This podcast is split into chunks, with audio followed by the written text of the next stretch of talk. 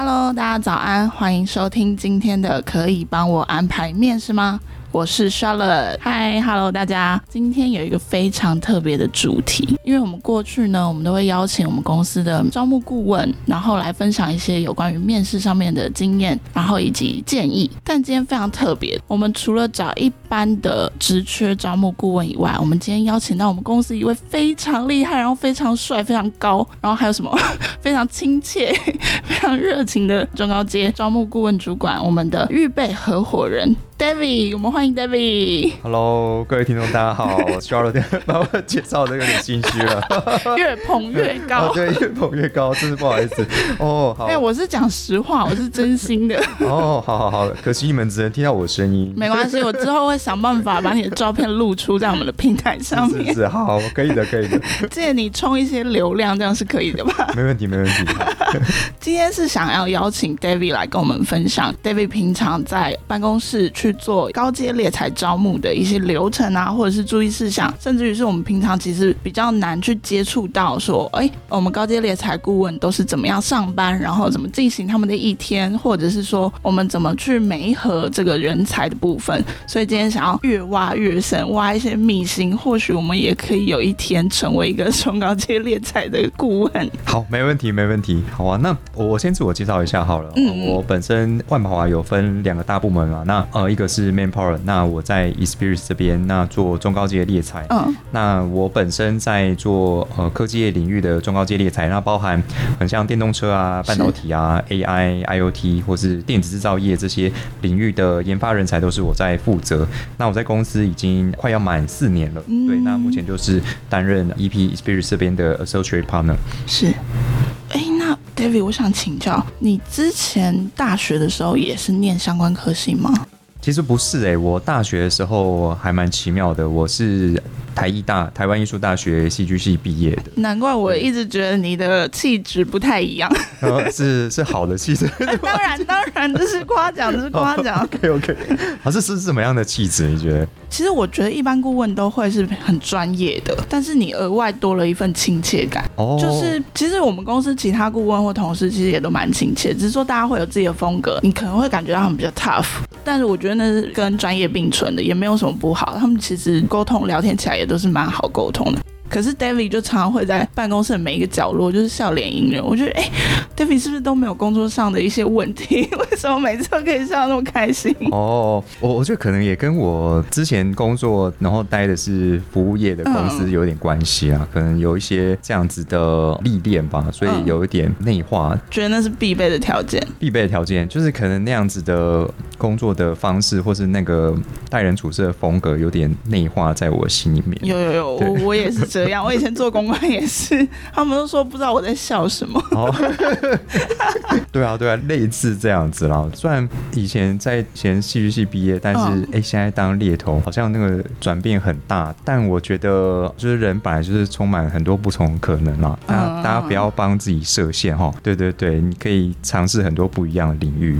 了解，David，那我想要请教，就是像我们公司啊，如果说有招聘一位中高阶猎才的顾问进到公司，会怎么样去分配顾问去负责哪一个领域的招募？像您刚刚有提到说您是做科技业的，那会是依循您过去的工作经验，还是说就读的院所下去做分配吗？还是说其实没有局限说哦，你一定是做什么产业？或许我们可以未来有多培养不同的人才，然后进到招募顾问去负责不一样的领域。呃，我我觉得这两个部分都有。不过我要先说，我我们这边呢、啊，负责科技业领域的，除了我之外，哎，其他同事其实都不是理工相关背景的。那大家可能是在工作的过程当中，可能加入猎头之后，再慢慢认识，就是科技业领域的这些职缺的专业知识。嗯，对。那所以我觉得，是不是什么科系毕业的比比较没有那么重要？对，那就看你个人，就是在这个工作上，你想要了解到多深入，然后想要给自己有什么样的表现的舞台。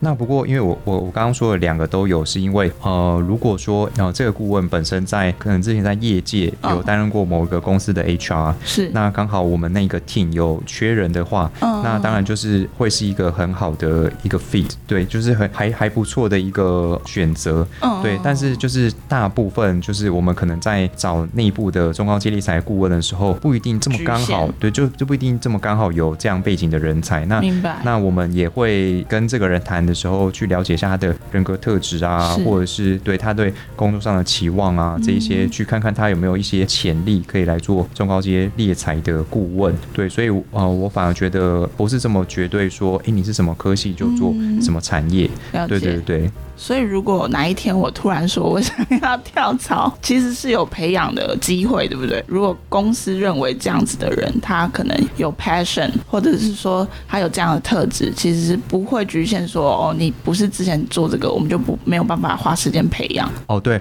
就像我一开始说的，就是大家不要太局限自己嘛。对对对，我一开始呃戏剧系毕业，就是现在做哦，对，David 就是一个很好的例子。对对对，所以所以呃，我我我会觉得说，只要有心啊，你愿意花。花那个时间啊，心力下去，你还是可以做得不错的。因为其实猎头顾问在一般市场上，就是一般民众，我们不是做猎头顾问，我们常常听到这个词的时候，我们都觉得好遥远。因为毕竟他是要专攻某一个专业领域里面，然后甚至是他要去搜寻一些中高阶人才，可能就是在这个领域他已经算是前十、前一二三都有可能，所以我们就会觉得好像很遥远，碰不到。那你又要非常可。可以掌控跟这些人才去做联系，甚至是沟通，然后怎么去协调？因为常常你们都要有点像在谈判，对不对？就是这样子的过程，其实我觉得蛮不容易。我个人会觉得很遥远啦，因为我觉得要掌控他们的心不容易。哦，那就是作为顾问，其实要很会沟通。对，你说的是，那，说的是。那我想问 David，过去你有没有听到别人说，哦，你就是猎头顾问？那你们是不是已经就是人生胜利组？你会有接收过这样子的说法吗？哦，我觉得倒不至于耶，因为你知道吗？我们接触的也是中高阶猎才嘛，他、嗯、我觉得他们才是真正的人生胜利组。但我觉得你们可以先见习啊，即便你们还不是那个圈子，但你们有机会见习。对啊，就我觉得这是比较来的，因为。哦，我们接触的人选可能都是我说收入来讲，可能前台百分之十、百分之五。嗯，对，所以我，我我觉得我们看到人生胜利组是我们平常接触的这些人选，对对对，会不会影响价值观？对，还是不会啦。我觉得我们人各有命，那 个 回家先照照镜子。对对，照照镜子。好在我都有照。对，我没有没有那个命去 IC 底赛公司当工程师。对，但我觉得你们真的很厉害的，真的很强。我觉得，因为尤其是像当初我说。要要请 David 来访问的时候，知道您说只专攻科技业这边的时候，我就觉得说，哦，那其实很难掌握，因为就像我们刚刚提到的，我们不是念本科系，我可以想象的是，你可能花更多时间去了解这个产业。那我觉得我待会应该也可以跟你好好讨教一下，就是在学习不同领域上面，你有没有什么其他的方法？好，但我想先问，我问这个问题是比较我个人觉得比较低俗的。好好好，有些女生她们会听到说啊，你是哦猎头顾问哦，那感觉好像身份很不一般。那你对于顾问有这样的看法？你你会不会觉得有点嗤之以鼻？还是说其实你觉得某种程度上会可能比较有优越感，有吗？我真的对我来讲，我是持平常心。嗯，对，因为呃，我我没有把我自己看的是多重要的一个角色。对，那那我觉得我们就是协助客户跟人选做一个媒合。嗯，对，那怎么帮客户找到对的人？或是怎么帮这个 candidate 找到他的下一个很不错的 career 去给他发展？嗯、我觉得我看中的是这边，那 至于就是会不会对我个人产生一些优越感？我我觉得我我看看的不是这个，所以我好像对我来讲不会。然后我我们 Experis 的顾问也比较不会有这样子。哦，对，我们公司的顾问都很有亲和力，确、嗯、实，可能我之前也有碰过一些其他的就是招募管道的顾问，确实就会有那种我不知道是不是企业文化啦。也可应应该也是啦，就是他会塑造一个形象，让你觉得说哦，他真的很有魅力，但也很有距离。我觉得这同时会让你有那种感觉，因为可能我之前也有被邀请去面试的过程，我就会觉得哇，这个好有距离，然后要聊不聊，其实我也不知道有没有聊到重点，所以我就觉得好像很专业，但是好像又好像没聊到点，后来就很可惜，没有媒合成功，就是这样。所以我就觉得我们公司的顾问好像也给人选比较有亲近，然后可以有更多可能说，哎，真的去进一步了解大家的需求。对对对，没错，这这是我们想要营造出来的一个工作的文化了，嗯、就不要让人选觉得说好像是有距离的。所以我们在挑选顾问的时候，也会特别重视这一块。哦，嗯、原来是这样。对，对对，大家有没有听到的听众？如果要来我们公司投递履历，要记得亲和力非常重要。对，至少面试的时候要表现一下。还 抓到重点，抓到重点，这是主考官的主考题。OK，那我想问一下 David，如果过去你在帮助客户做人才招募这个动作的时候，这个过程当中，你有没有觉得什么东西是很特别的挑战，或是在整个流程当中，你觉得这是一个不可忽视的关键？就是可能客户提出什么样的要求啊，或者是像哪一种产业的企业，他们会很特别要求人选的特质，应该怎么说？可能他们在乎个性，或是很在乎技能等等的，会不会有在这先前沟通的时候，你会觉得你需要先去掌握的？我觉得这个也是当猎头很有趣的地方，嗯、因为我们会接触到很多不同领域、不同的公司，对，不同产业，不同的公司就会有不同的工作的文化，是。对，那他们就会希望找有不同人格特质的人选，嗯，对，那我觉得我们在这个过程中要思考的、重视的还蛮多的，因为我们面对的就是一个一个人嘛，嗯、不管是客户的那边，或者是诶、欸、人选本身都是人，是。所以处理的也都是人的问题，嗯，当然每个人在意的和思考的。都会不太一样。那有些人在意的是说，他在下一个工作，他的薪资会不会成长啊？他的 title，比如说现在副理，下一个要挂经理或是处长，对 title 有没有成长？对对对。那有些考量是说，哇，我现在去哪边，实在通勤距离太远了。那下一个地方可不可以跟我的居住地近一点？对。那有些会考量说，诶，那当然就是客户端那边的企业文化。有些听到某个客户就会说，哎，他们是不是很糙啊？很对对，工时比较。长，那就是这样的企业文化跟他们本身是不是有办法契合的？嗯，但是有些人会很常说，哎、欸，我需要跟家人讨论一下。然后我最常听到就是，哎、啊欸，我不要跟跟太太讨论一下。我觉得每次都跟太太搬出来，对，这我好男人代表。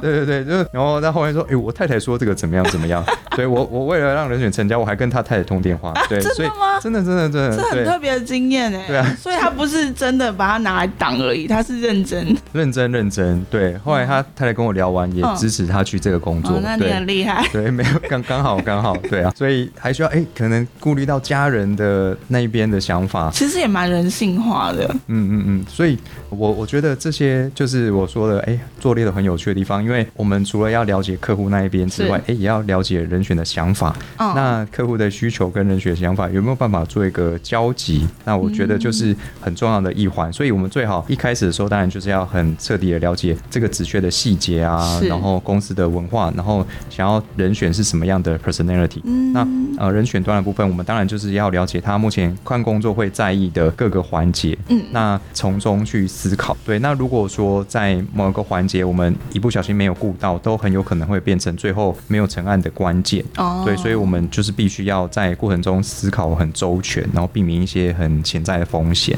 了解，因为其实您刚刚分享的时候，我也觉得其实反而是很生活化的一些 detail，就大家会在意说距离啊、时间啊、会不会加班、能不能陪伴家人。我原本以为是一些可能有关于技能，或者是您刚刚说他很在意他的抬头、薪资等等，就反倒是在生活面大家会比较在意的。嗯，对啊，我我觉得也也是目前啊，目前这个时代啊，嗯、可能越来越多人会更在意 work-life balance。哦，对对对对，所以这这反而是我们这几年越来越常听到的。嗯、可能以前就是会觉得说加班没有关系，但是现在越来越多人选就会觉得说，哎，要平衡，要平衡，对，这是一部分。然后你刚刚说的，比如说技术上的成长，这个其实也是有。我刚刚刚好没说到，有些人选也是会会在意这一环，可能他在意的不是说薪资水准，是在意说，哎，这间公司。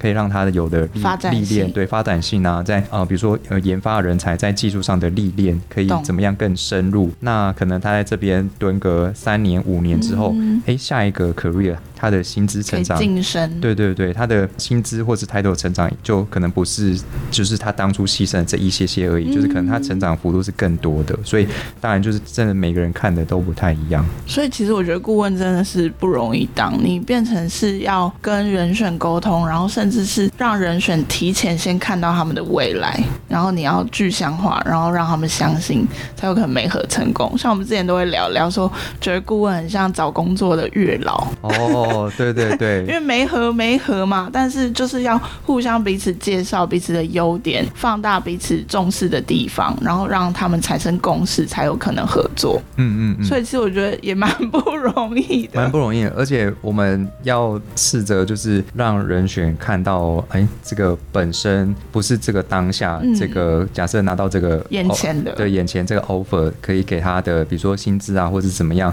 不是只有这些条件，你可能要带他去思考说，在这个机会三年、五年之后的发展带给他的成长是什么？嗯、对，那。他会更有机会去加入这间公司，嗯，对对对，这都我们要去去试着带领人选去思考的。那我觉得这是真的蛮不容易的，因为有的时候像我自己啦，我自己在职涯规划的时候，如果说只有你一个人埋头去思考的时候，其实常常会有撞墙期。但如果说有一个这样子的人资专业的领域的前辈或者是顾问也好，能够去了解，然后可以给引一些方向。我觉得就已经好很多了，不然其实自己撞墙，就是常常撞到最后，就觉得我大概就是这样了，然后就常常会有这样的想法。我想问 David 是，那你过去就是在招募的过程当中，你会不会跟人选在面试的过程，你有感受到他们对找工作的彷徨？这样说应该会比较具体，就是说他们会不会，即便说他们是中高阶的人才，可是他们可能也会在思考说他的下一步到底是不是可以这么大胆的跨出去？会不会一决定之后就往下或是往上做了一个错的选择？会不会常常会感受到他们有这样子的顾忌或担心？我我觉得哈。有时候比较常发生在很资深的人选，然后有一些我们在谈可能五五十岁上下的人选的时候会发生，嗯、因为他们可能工作也已经二十几年了，嗯，对，那也在思考说自己的下一个阶段，嗯，对，那我我觉得大家碰到的状况会不太一样，有有些人可能因为技大，然后被公司淘汰，然后出来看工作，那、嗯、有有些人是可能还没被公司淘汰，但是就是公司有很明确要往年轻化发展哦，这个应该很常听到。对对对，那他也会明确知道说，哦好，那他应该把一些机会留给更年轻的人，这样子。哦、对对，也会有。对啊，然后也有一些是，哎，他五十几岁了，然后还很有冲劲，也觉得呃对自己很有信心。嗯、对，那也希望说可以在为企业做什么更不一样的贡献啊、发展，发展啊这样子。对对对，所以所以我觉得其实各种人都有。嗯、对，那我我觉得你刚刚问到比较容易发生在五十岁上下这个阶段，因为有蛮多 candidate，我觉得其实就是很多企业请我们在找的时候都有很明确跟我们说，这个角色我们很希望是五十五十岁以下这样子。哦，当然这个是不能公开的嘛，但是就是企业内部有一些包含企业文化，或者是可能内部的成员的一些年纪的组成啊，或是可能呃老板本身搞不好也很年轻啊，对各种原因，所以造成说，哎，我们好长好长听到搞不好十个有七八个都会跟我们说五十岁以下的就是在送来，五岁以上就我们就先不考虑了，这样子。哦，对对对，应该是说有一些企业他们会希望就是往一个可能比较年轻化的组织发展，所以他们也只是期望，只是说当顾问接收到这个讯息的时候，就会必须要把这个 candidate 就是可能稍微过滤，对吧？对啊，会稍微过滤，但是我们。当然，手边不是只有某一两个客户的工作机会嘛，但一定也会有其他客户希望找也很资深的人。大家不要气馁，对，大家不要气馁，真的不要气馁。我觉得每一个工作者他有他不同的经验跟年资，其实是有一定的道理。而且我觉得社会不是只有希望年轻化，我自己就是处于在一个很中阶的阶段，我常常会看到年轻人有一些可能还不是这么丰富经验的过程，可能比较资深的前辈也会欠缺一些比较创新的思考逻辑等等。我觉得其实团队要有中高阶，然后也有低阶，大家一起合作，才会有一个比较完整的团队，而不是说哦，我们就是朝什么年轻化发展，然后全部都用年轻人，就大家可能都比较没有办法克服一些困难，可能就是面对困难的时候很容易放弃这类的，我觉得都是有可能的。所以其实有很多听众，如果你自己是已经偏资深的人选，其实不用太担心。就像刚刚 David 讲的，我们其实有很多工作机会，然后有很多企业他们有不同的需求。我觉得啦，我我心里面默默的希望说，这样的情形会在可能未来几年，嗯、呃，可能后来两年、三年之后，有一些慢慢的有一些转机或是改善。因为当然大家都知道，台湾已经少子化了嘛，然后人力越来越缺乏，是。对，所以像这样子一高年级实习生的这样的角色，啊、呃，或许也会企业会重新回过头来去评估说，如果说这样的角色是不是也适合在呃找来企业里面任职的？那我相信这样子比较资深的人员，他们对工作的经历上啊，哦、呃，人际关系的谈吐应对上啊，嗯、对，或是对一些应对进变上，或是呃对公司的忠诚度，或是工作的一些抗压性，都会比相较于一些年轻人还更好的。对，对啊，就是有一个、嗯、应该说一个领导者，不管是说是不是同一个阶级，但是如果有一个好的典范给新的一代去做学习，我觉得是很不错的一个方式。对对对，或许未来两年可以吧。对，我希望这件事会会发生，我期待这件事。耶，yeah, 就看我们的顾问了。可以可以，我跟大家分享，我今年就协助一个五十几岁的 candidate 拿到一个不错的 offer，那他的这个 offer 有比他前一个工作的薪资还高。嗯，对对对，那我觉得哎、欸，当下就还蛮开心的，听起来蛮感动的。如果说是我家里的爸爸，然后他有这样子更好的发展，其实这真的是蛮不容易，因为我们自己也会知道说，可能比不上新鲜人。但如果说真的有一个这样更好的发展，然后还真的成功媒合，我觉得对于那个人选应该是很一个很大的帮助吧。他的反馈应该不小，还嗯还还不错，还不错。对对对，嗯，那真的是工作上的月老。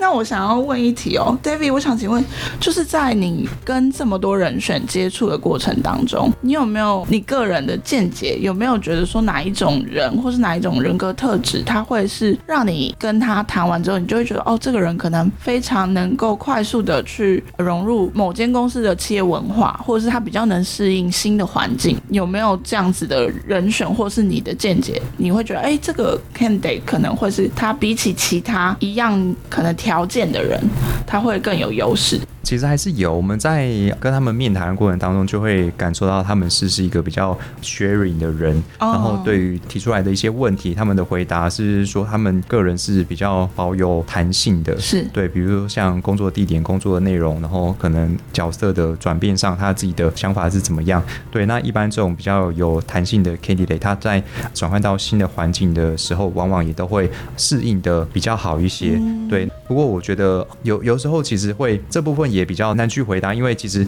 真的每一间公司的企业文化都不同嘛，所以哦、呃，就像我刚刚说，我们可以做的就是在一开始接触客户的时候去了解他们的企业文化，嗯，然后希望的伙伴是什么样的特质，对，那我们也在跟人选面谈前想好要怎么问他们问题啊，然后在那个过程当中去进一步了解他的硬实力啊跟软实力，嗯，那才能确认说这样的 candidate 适不适合推荐给客户端，对对，反而不是说啊什么特质的人可能就一定。适合什么？对，我觉得，因为每间客户他们要的属性都都不，都不太一样。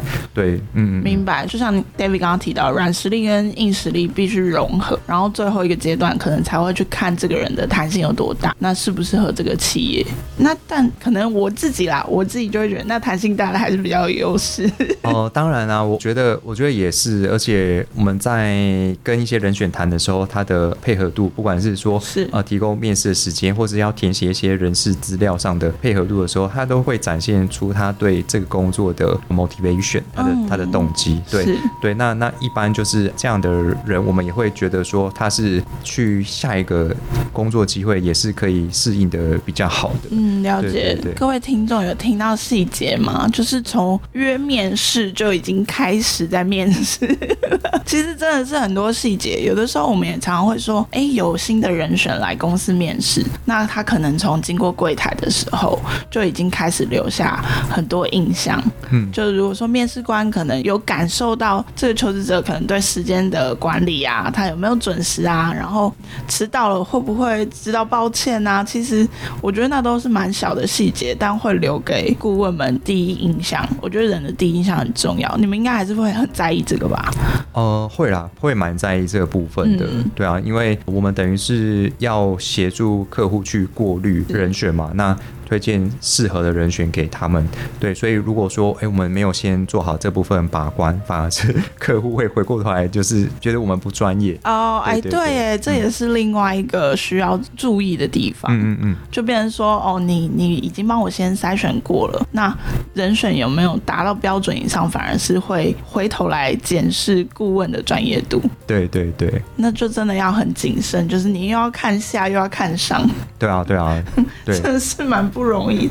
那我想问 David 的是，您目前也有在就是负责电动车领域这一块的招募。嗯，那电动车就我自己所知，可能有时候在新闻或者是网络上媒体，其实现在好像是一个非常积极在发展的一个产业，在台湾，其实，在国际应该也是。那我想请教 David，因为您之前说您也有负责电动车领域这块的人才招募。对对对，没错。那这个产业，就我所知。是发展很快速的，就以现在不管是台湾或是国际，那我们怎么掌握这些可能未来的趋势跟领域，来帮助企业做招募？会不会你们会更早比企业有下一步的动作，或者是怎么样去协助企业招募？你们都是平常怎么去收集这些资讯的？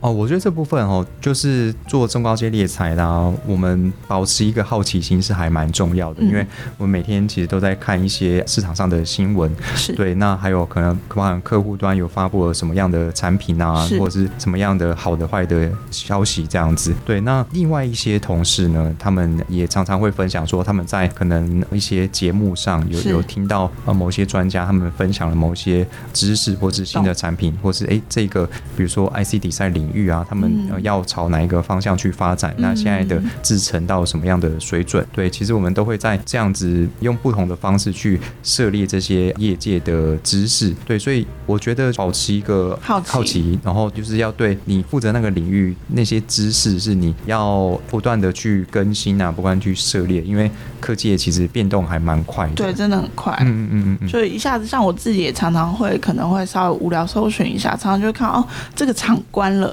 但那个厂又要开了。嗯，然后在这样子的决策当中，我们只是看到官场或车厂，其实在背后企业其实有更多的计划一直在发。发展，所以像这样，其实一般民众是不会知道，反而是顾问会很积极的去了解，才能协助他们，对吗？对啊，其实其实我们是很有机会可以比一般民众知道一些比较内幕的消息。我刚刚我刚刚就在想说，这是不是很好买股票？哦，嗯，我们。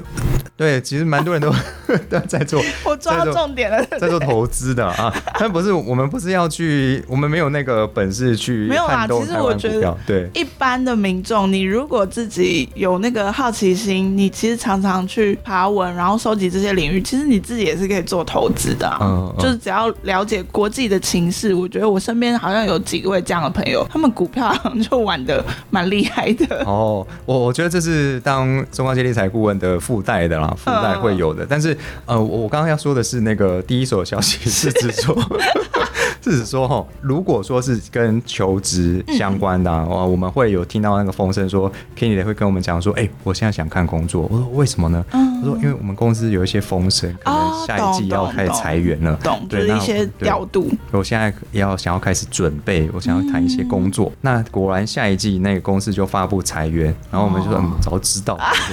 拜托一下，对啊，对啊，类类似这样子，另类的一些八卦，对啊，对啊，所以呃，有一些第一手消息，我们会比可能发布新闻是。还更之前就知道，然后那一些 candidate 也已经在那个之前就开始看工作，搞不好有人已经拿到 offer 了这样子。明白，对对。那我我只有听到一个重点，不好意思，观众，既然会大裁员，那就影响股市，所以大家如果有很需求的一些股市资讯的话，你也可以来做顾问，或许你可以有。一些 掌握一些小道消息。OK，欢迎来交流。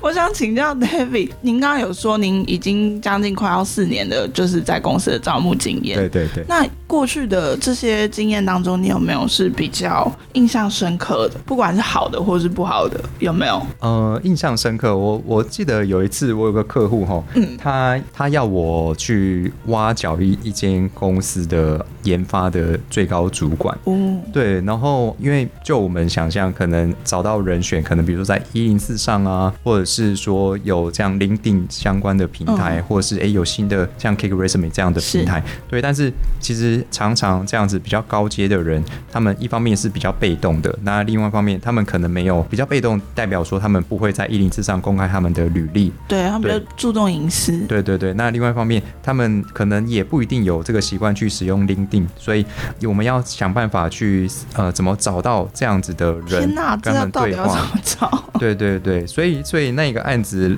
来找我的时候，我就试着去用我手边的职缺，那我去跟里面的员工去谈，说，哎、嗯，我我这边有这个职缺，然后看他们有没有兴趣，想多了解。是，然后在那个过程当中，我可能会偶尔打听一下，说，哎，有没有研发相关的朋友啊，或者是这样的想要看工作，或是有没有他的联系方式？懂。对，那大概就是聊了几位之后，谈到一个他在做 PM 的一个 candidate，、嗯、他。刚好跟这个研发主管在工作上是很蛮密切配合的，对，那他就愿意给我他的联系方式，对，那那我当然就有很顺势的就跟对方联系上嘛。那他听完我手边的工作机会之后，哎，他也觉得很有兴趣，那就是赶快在其他 hunter 都还没有推荐之前，就推荐给客户端，那也很顺利的面试，然后拿到 offer，对。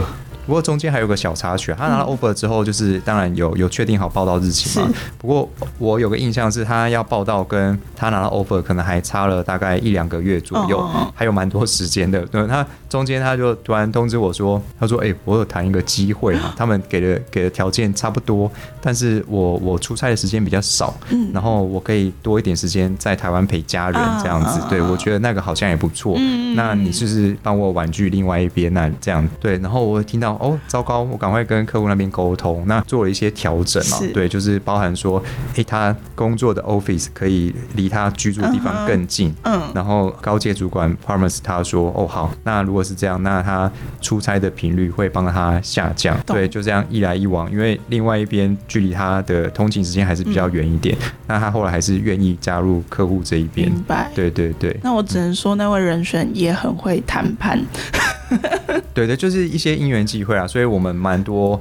不可控的一些变数会发生，嗯、对，因为我们也没办法控制人员说你你不能去谈这家机会嘛。那我觉得反而反观就是当这样子的招募顾问其实是很灵动的，就是你如果接收到一个新的，其实这已经像任务一样，就是他告诉你这个讯息之后，就相当于一个指令，你必须得再去谈判说能不能给更多的福利或是调整。我觉得这真的蛮需要勇气的，因为有的时候你会觉得哇，才。明明就已经快要成功了，怎么突然又有一个危机？对对对，但是又能冷静的去处理，然后又可以解除这个危机，我觉得是蛮不容易的。那 David，我想请教，因为毕竟这个产业其实竞争很大，嗯，包含我们自己公司顾问就这么多位，不是说哦就只有这几位。那相较的，可能我们业界其实有也是有很多顾问在做人才上面的搜寻。那我们要怎么保持热情，或者是应该说是积极度？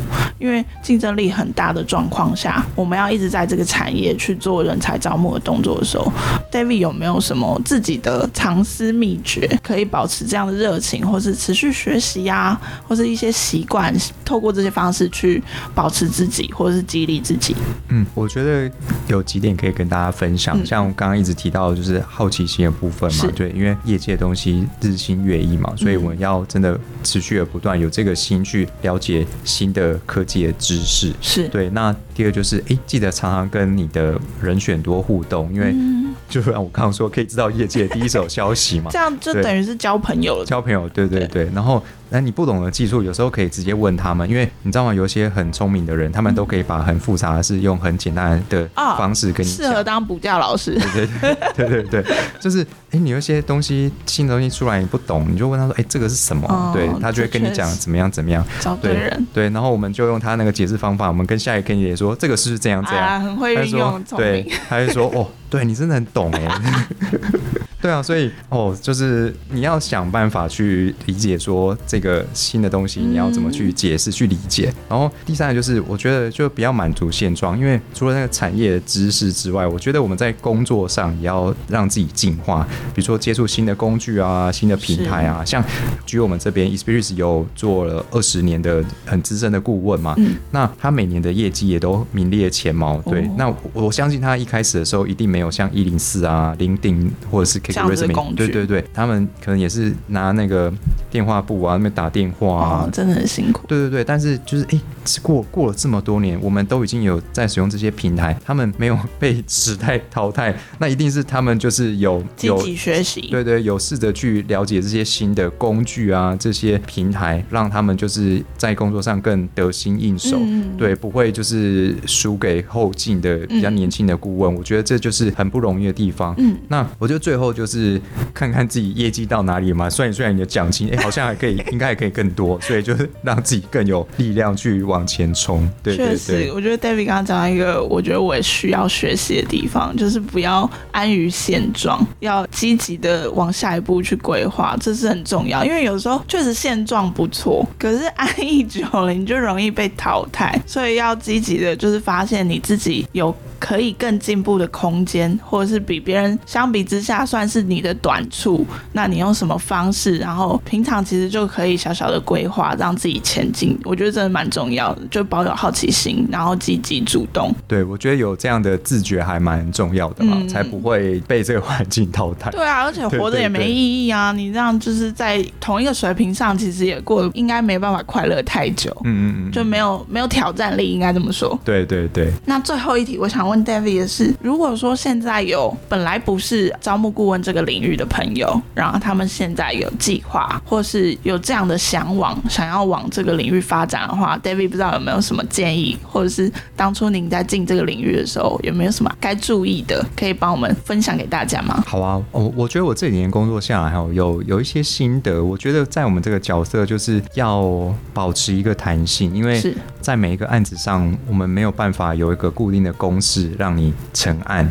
嗯，而且每一个人想的都不一样嘛，所以不会有一个固定的公式。对，你必须在这个案子当中，就是用不一样的方式找到这个 candidate 去了解他们的需求，对，那才能知道说怎么成功的做媒合。对，所以呃要保持一个弹性，没有一个既定的公式。然后第二个就是不要怕受挫，因为呃我们的工作啊，往往就是零跟一的区别。